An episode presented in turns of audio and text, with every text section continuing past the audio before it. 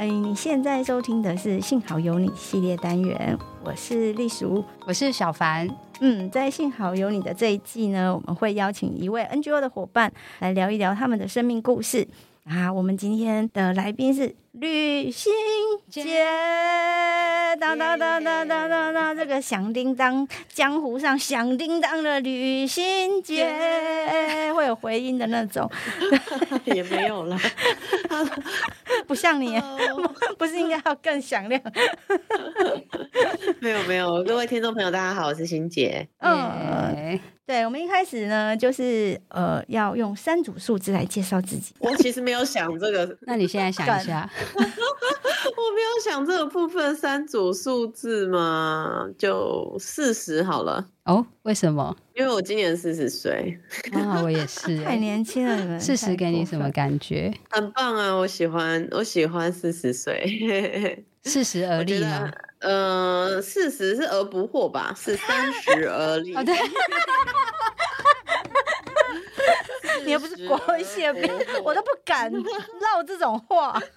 真的是我，我 什么？我只知道什么七十二顺，好六十算停。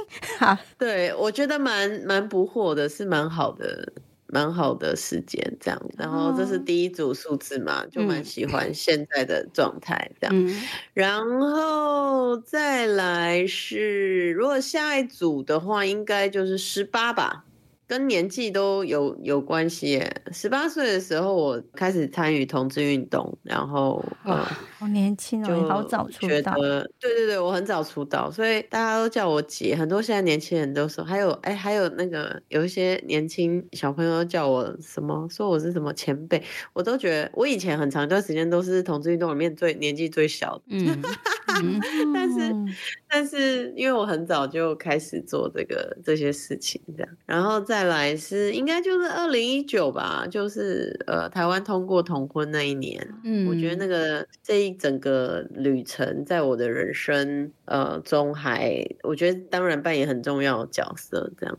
对啊，所以大概是这几哎，但我想要先讲一下，我现在我可以介绍一下我现在的工作。当然啊，当然，很很喜欢你自己讲。对，就是因为我呃有一些这从去年底开始有一些工作上转换嘛，那所以我嗯、呃、其实现在是在一个国际组织工作，叫国际立即行动协会，然后我是做亚洲区的方案主任，然后这个组织英文名字叫 Out。呃、Outright International，然后我的英文职称叫 Director for Asia Programs，我主要负责亚洲区的嗯方案工作，然后还有嗯协助亚洲的呃同志运动者可以嗯等于说嗯就支持大家的工作这样子，对，所以还蛮开心有这样的转变，然后这也是在我四十岁的这一年，我觉得是有一个很好的在前进的部分，嗯，嗯，所以我怕有些。朋友没有 update 到这个消息，跟大家说一下。好，这个组织它跟我们台湾跟台湾。之间就会有什么样的串联？呃，其实我在还在呃之前是同志咨询热线，到嗯后来在大平台工作，跟这个组织都有蛮多的合作跟互动的。所以大家可能有些人听过我说，嗯，我有去联合国呃参与一些活动啊，参加一些联合国倡议活动啊，代表台湾去联合国，就是讲我们亚洲或台湾发生的事啊，其实都是跟这个组织 Outright 合作。Oh. 对，所以嗯，就是他们算是。是呃有很长期的在联合国做倡议的工作，所以他们会有相关的一些行动，邀请不同地方的运动者去嘛。那我以前比较就是这个运动者的角色，嗯，现在就变成是我是工作人员的角色。然后，哎，接下来就是我会邀请呃一样就亚洲，当然也包含台湾的运动者会呃来来跟我们一起做这个国际在联合国里面倡议的工作，对，哇，对。嗯，但是我们不会在台湾设办公室，因为很多人问我说，哎，那所以是有会有办公室？不会，我们整个办公室，我们只有一个办公室在纽约，然后所有其他的，我大概只有十五个同事在纽约，其他三十五个同事都在全世界各地工作。对，你人在哪里，办公室就在哪里，是吧？对啊，所以就是不会有一个固定的办公室，跟以前还蛮不一样的，所以也有很多的嗯转换。最近，嗯嗯，所以工作会有时差之类的吗？哦，有有很大的时差。就我我的同事，反正遍布全球，所以比较大让我要适应的事，其实确实是时差，因为我们可能要开一个会，有在欧洲的同事、美国的同事、加勒比海跟非洲，所以其实欧欧洲跟非洲的时差是一样的嘛。然后那个美国跟加勒比海跟拉丁美洲的时差是一样。总之，这个时差就是要要想办法处理它，所以其实常常会是亚洲的晚上。欧洲的下午，美洲的早上，哇！如果要大家都一起开会的话，嗯、这是很很酷的感觉，就是一个小联合国的感觉。呃，对啊，对啊，嗯、其实就是国际工作嘛，就那个概念都，嗯，所以要五十个人同时在线上吗？是这样的会吗？呃，有这种大会，但是也有，嗯、呃，也有，就是也有一些专案会议啊。大的会的话，就是所有人都在想办法，都在线上。嗯，那这会影响到你的生活的作息节奏，还有或者是你跟。伴侣的相处时间啊，或者是对你的哦影响、oh, 会有影响吗？呃，要适应一下。可是因为我以前嗯本来就我觉得要适应比较多的，对对对，我我从来就不是规律工工规律工作的人嘛，所以 所以呃就还好。但是我觉得比较大的差别应该是嗯跟同事不太会有实体的互动。Oh. 就可能一年，比如说我出去开会，跟某个同事一起，我才会跟他面对面的互动，然后或者是我们一年会有一两次的这种全体员工的，嗯，算是共事营这样，这种才时候你才会见到那个每天跟你视讯的同事这样，对，所以，呃，以前比较习惯这种人跟人之间比较紧密的互动或一起工作，呃，这个比较现在就比较没有这样，嗯。嗯。哇，很大改变，因为热线的时期是非常紧密、长时间的，就是相连在一起的那种工作方式。到现在，嗯、对啊，然后啊，这样子也没有什么办公室恋情了，不太不太会有，不太会有，太远距离，然后也太没有机会认识，然后身体也没接触到。那想问问欣姐，就是哎，记得二零零九那时候。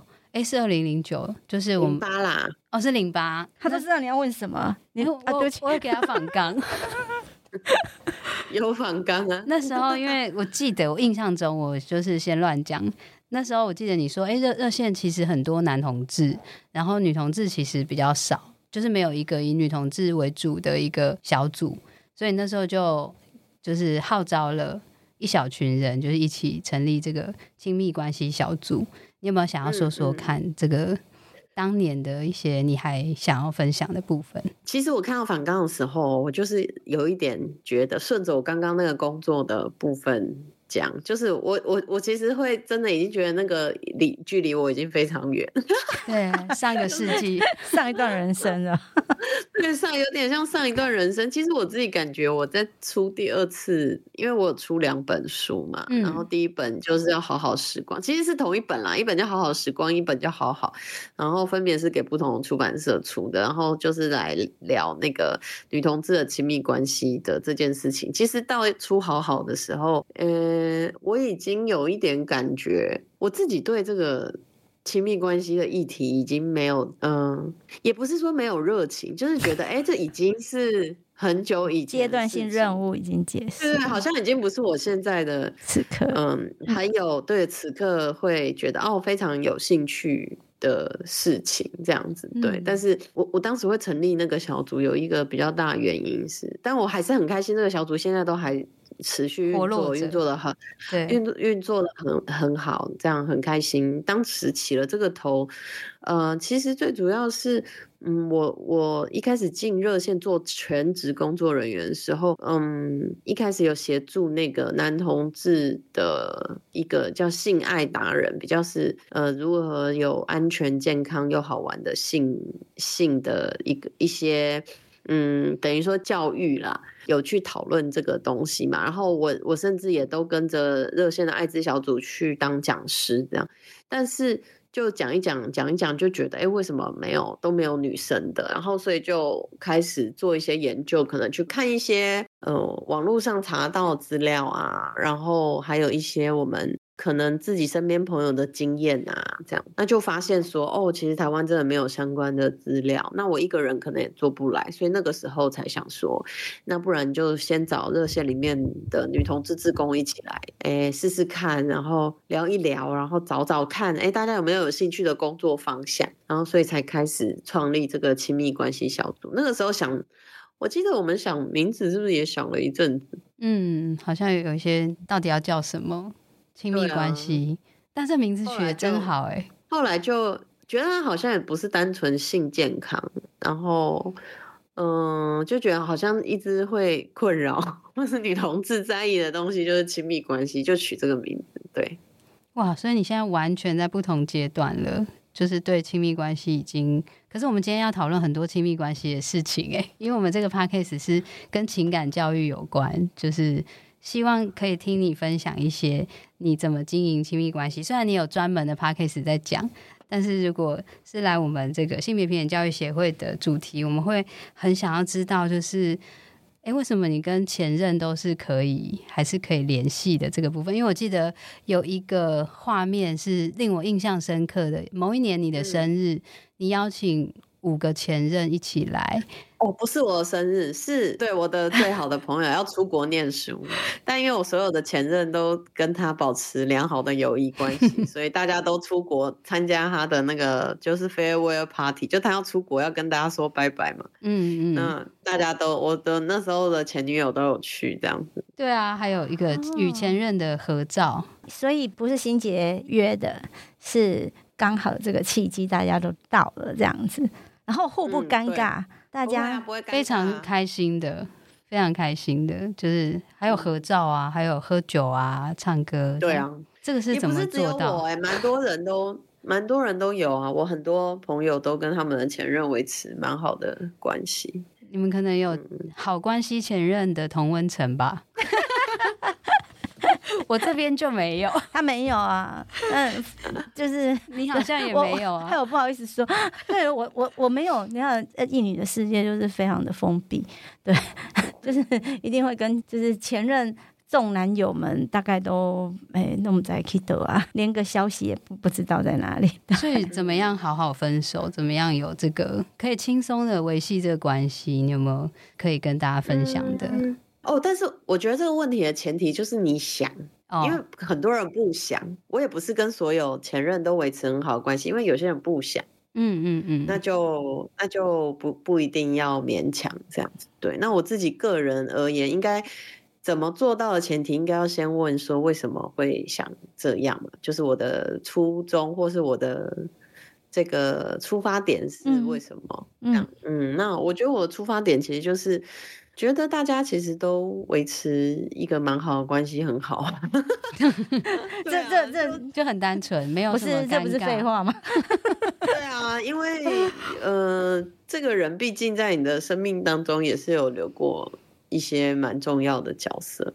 就我以前比较比较是会觉得，哎。如果买卖不成，情印在嘛的这种、嗯、的这种感觉，这样，然后也是有对方有一定对对方有一定程度，呃，觉得哎是合得来才会交往嘛，才会在一起，会约会嘛，嗯嗯，然后就因为买卖不成，情印在，所以就觉得那就继续当朋友，好像也没有什么不行。可是当然不是每一个都非常顺利啦，那只是说我自己个人的。立场或习惯就是，我们不要把，就不要把场场面弄得很难看，也不要就是把话讲得很难听这样子。所以，分手的时候大部分都是嗯很好好的谈分手，当然我还是会难过，两个人都会难过。可是分手的时候就是会让对方理解到说，为什么不管是我被分手或是。我分手，对方就是让对方知道我现在的想法以及我为什么做这个决定。然后，嗯，如果都欣赏对方这个人，作为一个朋友，我觉得也是蛮好的。对，有没有什么例子？然后我的意思是说，比如蛮多例子的啊。呃，我的意思是说，比较具体的谈这件事情的方式之类的，像是你说谈分手吗？对，谈分手，而且之后我们还是可以当朋友。好。就是因为你刚刚讲了一个重点是，嗯、呃，好好的去把自己的感觉、想法都讲出来，但有的时候难度是说对方不一定听得懂，或他可以接受。那像这种情况，你是怎么有一些方式去产生这个算是新的连接吧？因为就是会跟在一起的是不一样的，这个怎么创造出来的？嗯嗯我我觉得没有，这感觉是分两块嘛。第一块就是分手怎么分嘛。嗯，不是，我我觉得就是讲清楚，说我现在觉得我没有办法继续跟你在一起啊，就这样。果然是分手的高手。对啊，就是就是跟他说，因为 A、B、C，比如说哦，我觉得我们的有些确实是会觉得我们的目标不太一致啊。他可能对关系的想象跟我想象有点不太一样。对，然后这个怎么可能说服得了人？嗯、对，因为 A、B、C、D、E。加上一二三四五，所以我们应该还是分手吧。然后呢，你就会说：怎么会？我怎么会是像你说的那样子呢？我们的关系很好啊，A B C D E 完全不成立，一二三四五也都可以突破。嗯，可是通常会试个几次啊，就是好，比如说我可能会觉得哦，这个 A B C D E 这些我自己觉得有点不 OK，那我那可能对方就说哦，那不过 A B C 我可以调整。对，然后就是这样谈一谈嘛，然后就说哦，那好，那就再试试看这样。可是可能过了半年一年，你也觉得就算他有调整，可能我自己还是会觉得，哎，那。嗯，我觉得还是有点不 OK 这样，然后那对方可能也试过了，他也开始知道说，哦，这个部分我可能真的是没有办法调整这样，那就是一经过还是会经过一些尝试跟尝试跟拉扯的过程，就大部分其实都还是。不过我我我现在去回想，呃，确实以前也会比较容易觉得有一些自己的原则很强烈。嗯，这个有一些东西是不能改变的，比如说我以前就会觉得我一定需要对方出轨，嗯、那这像这一点，我就是还是到现在其实都还是这样觉得，嗯，就出轨是我一个重点，如果对方没有出轨，我没有办法跟你在一起。那我觉得这个前提，这些事情的状况就是你自己有没有想清楚，呃，嗯、你在关系里面需要是什么东西呢？嗯嗯，那就是有些是可调整，有些是对方可调整，有些是自己可调整，但是有些是不可调整的。嗯嗯，就我以前有一任女朋友，我觉得，嗯，就我们的嗜好其实完全不一样，而且她对社会议题也没有什么兴趣，然后。嗯久了就会感觉到说两个人的距离很遥远，然后都没有共同的话题。那像这种到某个程度之后，你就会感觉到连接变得很少，就是那种热情消退之后，就觉得好像没什么话题，两个人没有什么好聊的。那这种就是尝试了一下，其实我觉得两个人就会很清楚说，哎，对我们，我们嗯，对关系的想象不太一样。不过这一个女朋友。后来还有联络，但是没有很密切联络。我后来其实说真的比较常密切联络，还可以当还不错的朋友的前任，其实他们对社会运动或同志运动都还是会有想要帮忙啊、贡献啊，或者是愿意参与啊。然后可能有的时候我就会拜托这个人帮大平台做一点事情，拜托那个人帮继续利用先做一点事情，或者别别人有什么其他团体有什么要做的，我就会说，哎。哎哎，那不然你去问那个谁谁，那是我前女友，要不然我帮你问一下的，比较像比较像这种路线，因为还在同一个池子里啊。对，我觉得有一些是后来可能呃，他们也感觉自己对运动或是对议题是比较有兴趣，然后可能他们的专长也嗯，算算是可以贡献的蛮好的这样啊，有一些。也是有一些人可能是因为我对于这个运动开始有一些了解，然后后来就变成嗯很稳定的捐款人啊。比如说他也会有有发生一些事情，他就会问说：“哎，这发生什么什么？”就是嗯，我觉得这种是比较有共同的话题，嗯，对的人，或者是差不多类似的价值观的人，就呃当初又没有呃闹得太不愉快，就 那就可以继续继续当朋友。所以我也不是跟每一个前任都维持。非常好的关系，可是前任跟前任间，前任跟前任之间，他们会有什么尴尬之类的啊？或者是前任跟现任？我觉得前任跟前任之间呢，他们没事，其实也不会碰在一起。他们有共同的话题，他们共同的身份啊。就如果是像上次那以前那种场合，我觉得小时候比较可能发生，因为。小时候就是大家一起玩的社交场合比较 比较多这样子。现在我觉得不太会，不太会有哎、欸。但是因为像我，嗯，我想想看哦，有几个前。前任真都在运动里面，他们互相遇到好像也不会怎么样，因为大家也都是独立的个体嘛。然后现在也都有都有自己的生活，我觉得都也还蛮成熟看待这件事。而且有一些真的好久好久以前，像我现在女朋友，都我都跟她说哦，我以前的女朋友怎样怎样，她都她就会问我说，呃，你等一下，你这个以前是多久以前？我说哦，大概十四年前这样，十四年前的事可以不用讲。那十四年前的事好像可以不用再讲这么多 细节。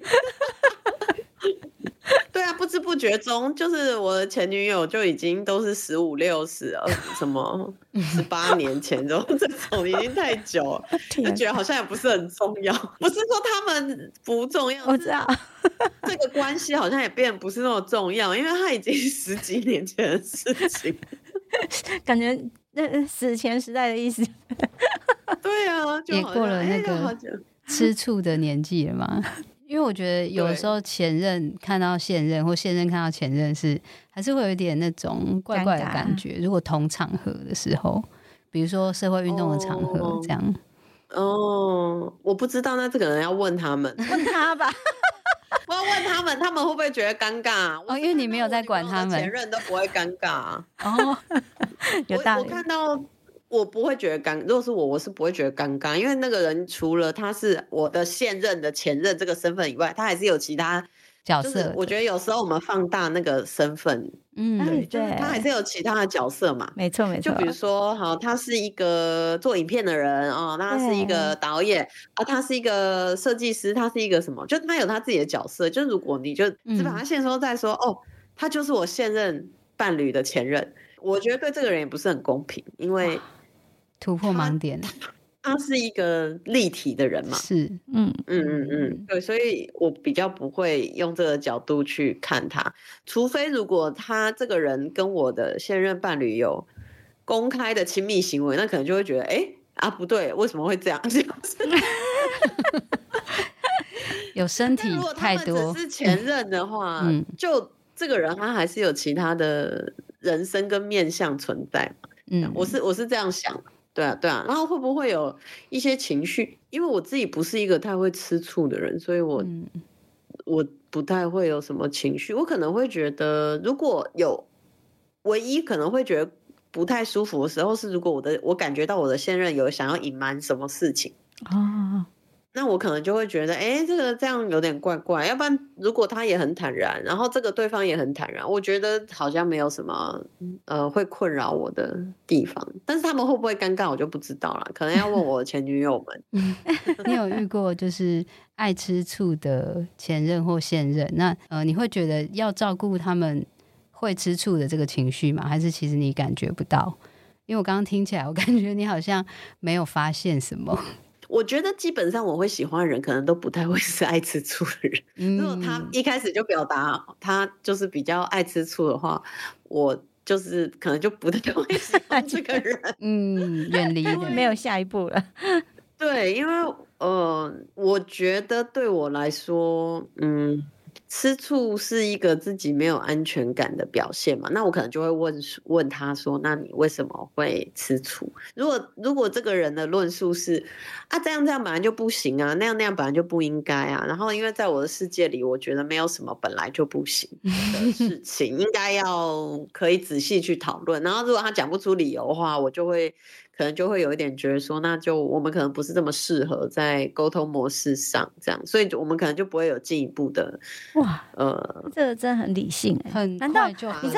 哎、欸，感情这种事情有时候就是傻掉，或者是头去撞到那种非常，就是就是会有很多的不可理喻的时刻嘛，不是吗？那时候你怎么会这么理性？嗯。这个吃醋，这个扣一分，就是我们可能不会再继续类似这种。通常那个时候，呃，各种优缺点，呃，好啦，缺点也都会被自己理解成是好的。我我的意思是说，感觉这这个这么有理性，应该是在呃两三年 你说过了热恋之后，对，已经过了热恋期了。但是基本上，因为过了热恋期之后，你的你们在感情的基础上又有一定的程度，有时候又因为这样，可能在那个理性上面又会没有办法这么的清楚。通常那个其实我觉得不是我在挑，是我一开始都会跟对方讲说，我的个性就是这样这样这样。那我自己觉得，如果对方是非常在意。比如说，像现在在征友，你其实很多人也都会去写说，哦，我希望就是呃，比如说我希我希望你不要有什么跟前女友。呃的关系或者什么不清不楚的关系什么之类的，那我可能就会去想要定义说，那这个不清不楚，你的不清不楚的意思是什么？我也会直接跟对方说，哦，呃，比如说像我跟我现任女友，我就会我我们认识的时候，我就有跟她说，我跟我前妻不可能老死不相往了，我们不会像以前那么亲密，一定的，我们也不会常常互动，可是因为我们有一起养动物。那我们还是要处理动物的事情，我们就是不可能老死不相往来。那那要就是看他自己觉得他能不能接受嘛。嗯他可能也会来来去确认说，哎，那你们会互动频率是什么？那我现在没有办法告诉你啊。那我们可以在呃，我们两个人相处的过程中，我能保证的就是我会让你知道说，哦，比如说我跟我前妻讲话的时候啊，我们谈的是什么？哈，比如说我们现在在谈猫的身体健康 的状况，那我我我会让你知道，呃，如果我们有必要互动或吃饭，或者是说，哎，因为他的家，我前妻的家人对我很好，我的家人也对他很好，那如果我们两边就是是家人想跟彼此互动的时候，我也会让你知道。我觉得我可以承诺的事情，或是我会讲清楚的事情，我都会做到。那对方可以自己选择啊。那如果他自他就是呃没有，他如果就是不喜欢啊这种一直出现的前任的关系，那可能呃他他可以自己想，我们有没有我我是不是符合他对关系的想象？这样，嗯，对。但是我不会要求对方说，哦，你一定要跟我前任相处，不，我不会这样子。就他 OK，他相处，然后他不 OK，那就嗯嗯没关系。可是我。我觉得是他不能限制我，嗯，对，而且其实听起来这个过程里面也是互相之间，他也有他的 list，然后你也有你的，就是大家各自的线，在你说出你的线的时候，他也在衡量他的线。我我觉得可能也是到一个年纪了吧，就是 事实，自己比较清楚自己想要的关系是什么样，就不再那么晕船。晕船哦。嗯，我也不知道我有没有真的晕过船，应该还是太过分了，还是有吧？不是啊，就当然会，当然会有很喜欢很喜欢的人呐、啊，或者是哦，会觉得哦，我好想跟这个人一辈子在一起，当然会啊。可是就算这样，也要谈清楚。你看，你看，这 超理性，花很多时间在谈，就算这样，还是要谈清楚。嗯，可可是我觉得蛮多女同志应该都是建立在了解彼此对呃才开。启这个关系，对隶属的反应其实是他很羡慕，他是啊，我是很 羡慕哎，不过不过不过，那时候你们有说到一句，你说，呃，死床是造成分手的一大原因，真的有打破我的想象。我以为女同志不太什么，就是在性这件事情上是不会那么的关键的。哦，没有啊，男同志才是，他们性很蓬勃发展，对吧？嗯，对啊，男同志很活跃哎，他们性性性是占他们人生很重要的部分。这这个这个有有有，我们前前前次访问那个阴麦的时候，的时候非常有感觉。他说他们的一二三四垒是刚好反着的。对 对啊，所以呢，死床为什么会变成会造成你们分手？嗯，因为死床就是。会降低亲密，我觉得比较大的原因是会降低亲密感吧。嗯，嗯，然后我觉得女同志呢，就是降低亲密感之后，就会变得就真的就很像 室友或朋友。嗯，然后然后我觉得有一个比较大的原因，是因为我觉得女生的性欲确实活跃程度，尤其是过了可能呃在。嗯，交往半年、一年之后，这本来其实很多科学上都有研究的。两个人在一起过了某个时段之后，他的化学激素下降，那个本来大家欲望就会下降。然后我觉得女女生跟女生之间可能又比较尊重对方吧。就如果对方有呈现，如果对方呈现有一点点他没有想要继续的样子，然后我们就会停在这边，不会有人如说哦一定要啊或什么的，就是很容易，然后又会遇到月经，两个人都会各有一次月经，对 对，然后就各有一次月经，一个月少掉一半。对啊，啊，如果他们两个月经没有同步的话，就各减掉 七天。嗯，然后月经前也会不舒服，月经后啊 也会觉得很累，然后。工作又忙，然后隔天要上班，嗯、然后 睡不饱，压力很大，这样，然后就还要顾猫，加加减，对啊，加加减减，就死床是蛮容易的。嗯，我觉得会变成分手或离婚很大原因，其实是我觉得是跟亲密亲密感的下降是有比较大的关系。哦、嗯，因为肢体的接触，其实对很多人来说，它其实还是亲密感的来源，很重要的来源。嗯嗯，可是那你会有给什么建议吗？我我觉得这个很难有一个单一的建议耶，就是那不单一的建议，因为每一段的 每一个人的状况其实差异蛮大。嗯，要看他们的状况。我如果大家有兴趣的话，可以去看我的书，叫《好好》。原来对对对，他 有写，他有写，但是也可以听你说啦。像长期的伴侣关系，其实我觉得大概四五年以上。可能那个对身体，如果是一对一的关系的话，其实就是有点没有新的东西。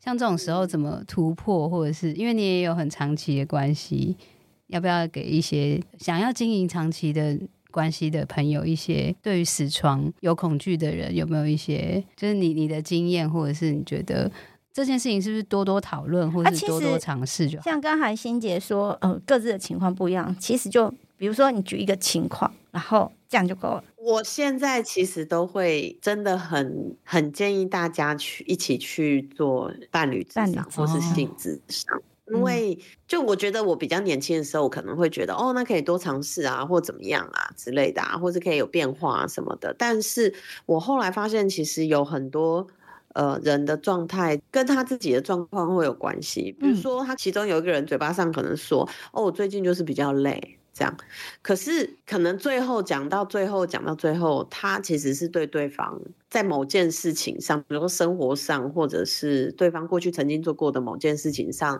心里有一些怨怼，所以他不太想要呃敞开自我。所以就是如果你就是相信他说哦，我就是最近很累啊，然后就是好像我这半年都很累，我工作压力很大或什么，可是讲到最后，其实会发现跟。这一对伴侣，这两个人的各种议题都有关，比如说他们的表达自我需求的能力跟意愿，跟他们的生活环境，然后或者是说跟他们比较习惯表达亲密方式、表达爱的方式可能有落差，都有关系。嗯，比如说有些人可能他喜欢的性爱的方式，呃，就是哦，比如说隔天一定要。呃，完全没事，他现在比较放松。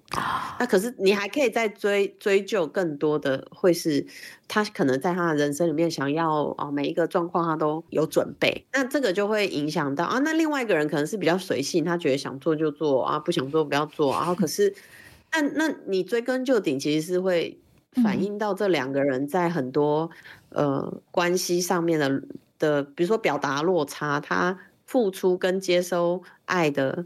喜欢的方式会有落差，那这个就真的是我觉得是需需要透过专业人士来协助，对，他会。有一个比较彻底的，嗯，比较看到问题啦，嗯，那要不然有时候去去改变，其实我觉得很多东西大家都想得到啊，就好比如说哦，我们觉得现在在这边太无聊，然后我们就出去旅游，转换一下环境，但我觉得这些都是很基础的。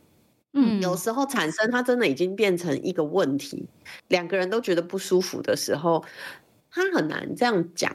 嗯嗯，尤其是在性上面，他很难呃，只是透过两个人讲一讲，呃，去处理，因为对很多人来说，可能就是很难讲，很难讲出口这样子。嗯，哇，欣姐讲到好关键的这种 最难谈的部分。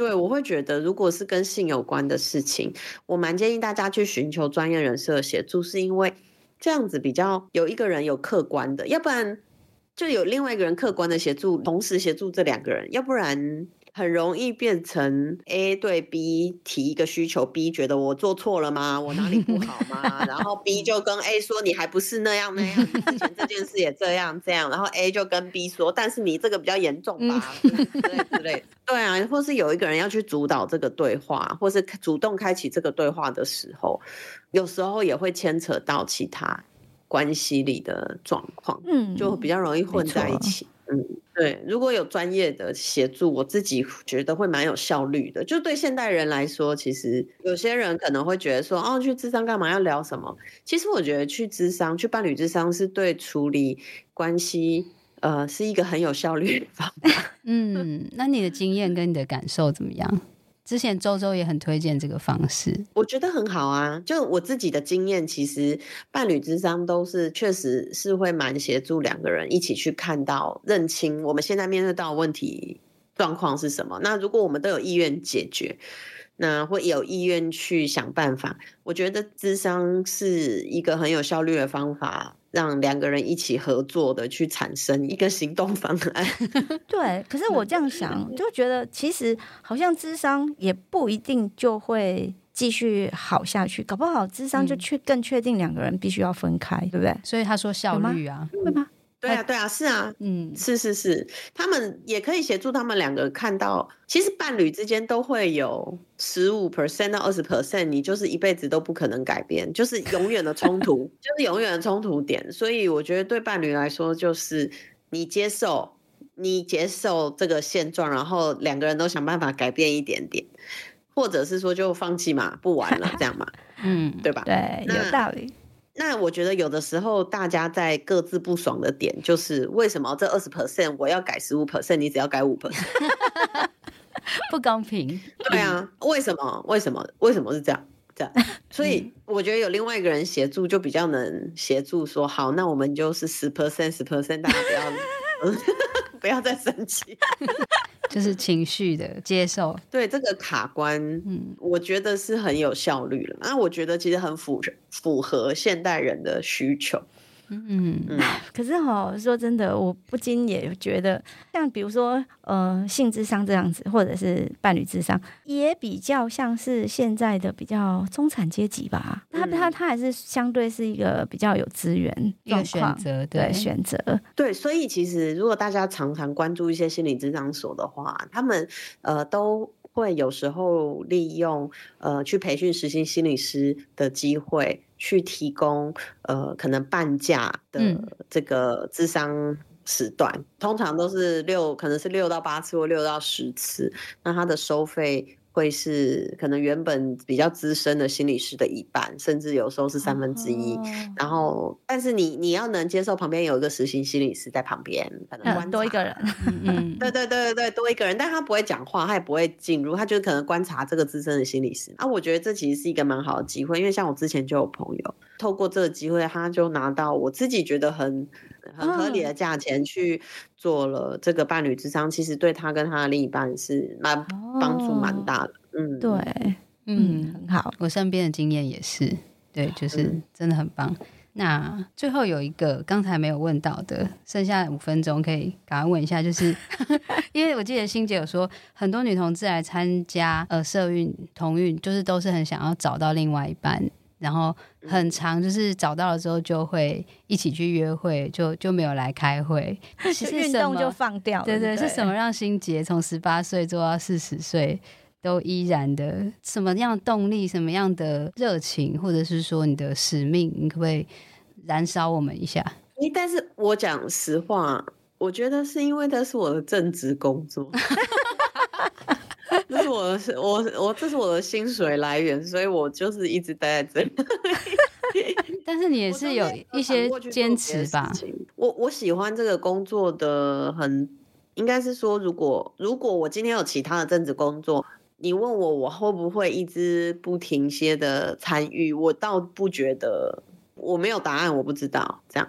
我也不知道我会不会像很多人一样说哦，我来参加一些呃自工啊，或认识女朋友我就走了。这样子。嗯，我我觉得也是有很大可能，因为毕竟还是会想要跟另外一半有自己的家庭生活嘛，所以呃，我我觉得我也很有可能也是跟很多人一样，就如果我有其他的正职工作，然后我去当自工，然后我认识女朋友，可能就会觉得啊，我时间都想要留给女朋友。嗯，但是因为做运动后来变成我的正职工作，我觉得有很大的呃，我自己喜欢的地方是，其实是一种自由的感觉耶。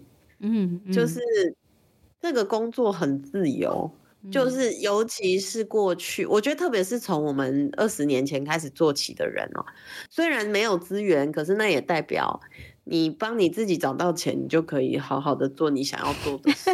嗯 嗯，没有一个既定的框架，而且因为也没有前人，所以你做什么都是新的。你不管做什么，都已经是一个进步，一定比以前进步。对，所以都会得到赞美。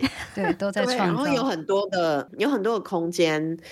可以发挥你的创意，因为没有人做过嘛，所以也不会有人告诉你你应该怎么做。那就是，哎，你想怎么做？大家想想，觉得哦，好像蛮好，那就做做看哦。因为也不知道会怎样，对，所以我觉得是一种蛮能自由发挥跟呃，就可以发展各种你想做的事情，然后你可以尝试看看哦，不知道这样会不会成功？哎，好像会耶，这样。那你的意思是不是说，现在恐怕环境已经不是这样了？我觉得现在环境已经不是这样了。对，嗯、我觉得现在环境跟我们一开始来做运动其实非常不一样。现在的至少以前在大平台工作里面，我们就是变成哦，我有清楚的目标，我有个清楚的工作工作描述，我要找到一个有这样子呃能力的人，比如说我要找到一个行销人才，那我当然就是希望他做我想要他做的行销的事情嘛。嗯，那可是像我们以前做，因为就没有资源，所以我什么都要学。嗯，我 自己行销做所有的。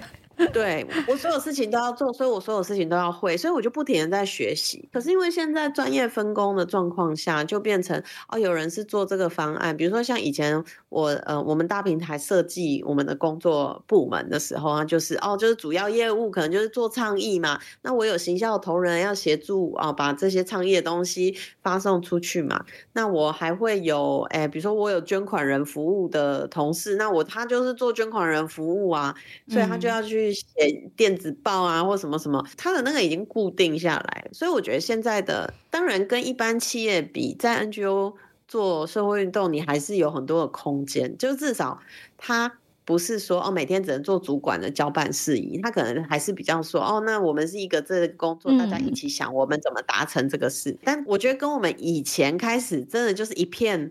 荒草，从砍草 耕地开始，这种感觉真的已经不太一样。现在就是有一点长出来这个作物哈，大家要继续做，所以 还会嫌一下，嗯，这个作物长得这个嗯不太漂亮。这个作对这个作物怎么长得不太漂亮啊？那我们要想办法让这个作物变漂亮，哦、跟去年讲不太一样哦。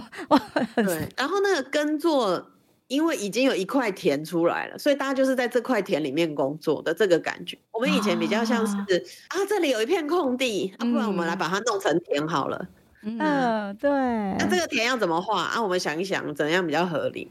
对，所以我觉得以现在已经有一块田了，我们在这个田里面耕种，呃，希望这个作物长得很好，然后希望它继续肥沃。跟我们以前是一片荒草，我们来打造一块田，然后。来把这些东西种起来的感觉，确实是蛮不一样的。所以，如果我现在才加入工作，我我也不知道我有没有办法。那你在这个 All Right，、你是不是喜欢开发，喜欢开拓荒野，然后让台湾走走到国际去打开？啊、一直在做这件事啊。对，这感觉好像还是一个新的田嘛，对不对？对，我后来。这么多年来工作，就有慢慢了解自己的性格吧。我的性格可能就是比较像，嗯，开创者。我想要，我喜欢找新的事情做，然后去想这个新的事情要怎么做。然后，所以现在的这个工作，我觉得有两个部分，一个就是，哎，希望台湾，嗯，也可以在国际社会扮演更重要的角色啊。这个怎么从同志运动着手？我想试试看，再多一点长。然后另外一个就是因为这个组织它在亚洲已经。有点停滞一段时间了，oh. 所以他们也还在想说有没有可能在亚洲有新的东西，可是他们没有更清楚的想法，所以他们就是问我要不要。我们我当然还是经过一些很繁复的 interview 的过程，可是就也是还是有一点像是比较是开发，想说，哎，有没有一些新的可能性可以做做看，那这样子的一个感觉，这样对，所以我还是蛮符合我的个性，只是现在挑战还是蛮多的，就还在继续。可是累积，你的个性就是需要这些挑战啊，不是吗？嗯、你就是在 没有挑战开发，不要老娘不要，你们田都弄好了，你们去弄你们的田、哦、开发，那这已经长出来了，算了算了，我要冲走了，我要坐飞机 去外面开课。对啊，我觉得每个人性格不太一样，有的人真的比较适合，有的人可能就是一一片空地，他会觉得很彷徨，就想说，哎、欸，我我现在不知道干嘛，那他可能就会就地坐下，静坐。对啊，就地坐下，想要逃跑啊！嗯，看那那边好像长得比较好，那我还去那边好。对啊，啊，可是我如果是一片已经耕好的田，我可能会觉得有点无聊吧。嗯，就是、都已经被分工好了。嗯、对啊，对，所以性格上不太一样，但我也还蛮呃期待看看我过了四十岁以后的性格会不会有什么改变，这样变这样，大家也都很期待吧。最后，你要告诉我们一个你最喜欢自己的时刻。最喜欢自己的时刻，我觉得是早上起床的时候。哦，为什么呢？嗯，通常那时候是最厌世，不是？对小学老师 来说很厌世。小学老师，因为你们很早起床嘛。当然，我是不用那么早起床了。还好，我觉得早上起床就我就是一个睡了一觉之后就是新的一天的人。啊，真好！我不太会带着前一天的重开机，我也不太记，对对对，我也不太记得，有时候 会还原。甚至是 我甚至是睡睡前可能十五二十分钟讲话，我都我其实都隔天起来我都不会记得。我女朋友都说她再也不要在睡前跟我讲太重要的事情，她觉得浪费她的时间。所以我觉得起床的时候对我来说确实是有一种重开机的感觉，嗯，就不管。前一天或之前发生什么事，我就是哎、欸，好像都可以比较嗯，又重新来面对这样。嗯嗯。然后我会有一个，我我起床大部分时候，绝大部分的时候，我人生的睡眠品质都非常好。嗯，好好。所以呃，睡醒就会有一种嗯，又是新的一天喽，好像小猫咪哦。真好，对啊，起床那一定是真的睡得很好，才会有这种感觉。问、嗯、天啊，怎么天亮了，我还没睡好？嗯，但是很不会，我不会这样。太好了，我都我都是睡的，我都睡。我大部分我如果真的有睡不好的时候，我就是真的很严重，对我来说。嗯，工头那段时间，我很长一段时间睡不好，我每天晚上都做噩梦。嗯嗯，是因为工作梦到很多凶凶杀案，对啊，嗯、我都会一直梦到凶杀案。天。在我的人生里面，这是非常少见的事，所以几乎每天早上我都觉得，嗯，蛮喜欢自己的，因为是感觉很很清新，嗯，太棒了，有感觉到，嗯，对啊，真的，你真的气色超好的，我们这样看 怎么可以？四十岁怎么可以？你 说像个十八岁？说他是没啊？是不是？对啊，好好哦，谢谢你。那我们就谢谢欣姐接受我们的访谈。那我们今天的节目，谢谢你们邀请我。对呀、啊，我们就告一段落。那如果大家喜欢这一集的内容，请关注彩虹平权大平台，还有台湾性别平等教育协会的脸书、IG。也希望大家继续捐款支持我们做性别平等教育哦。谢谢大家，谢谢，拜拜，拜拜。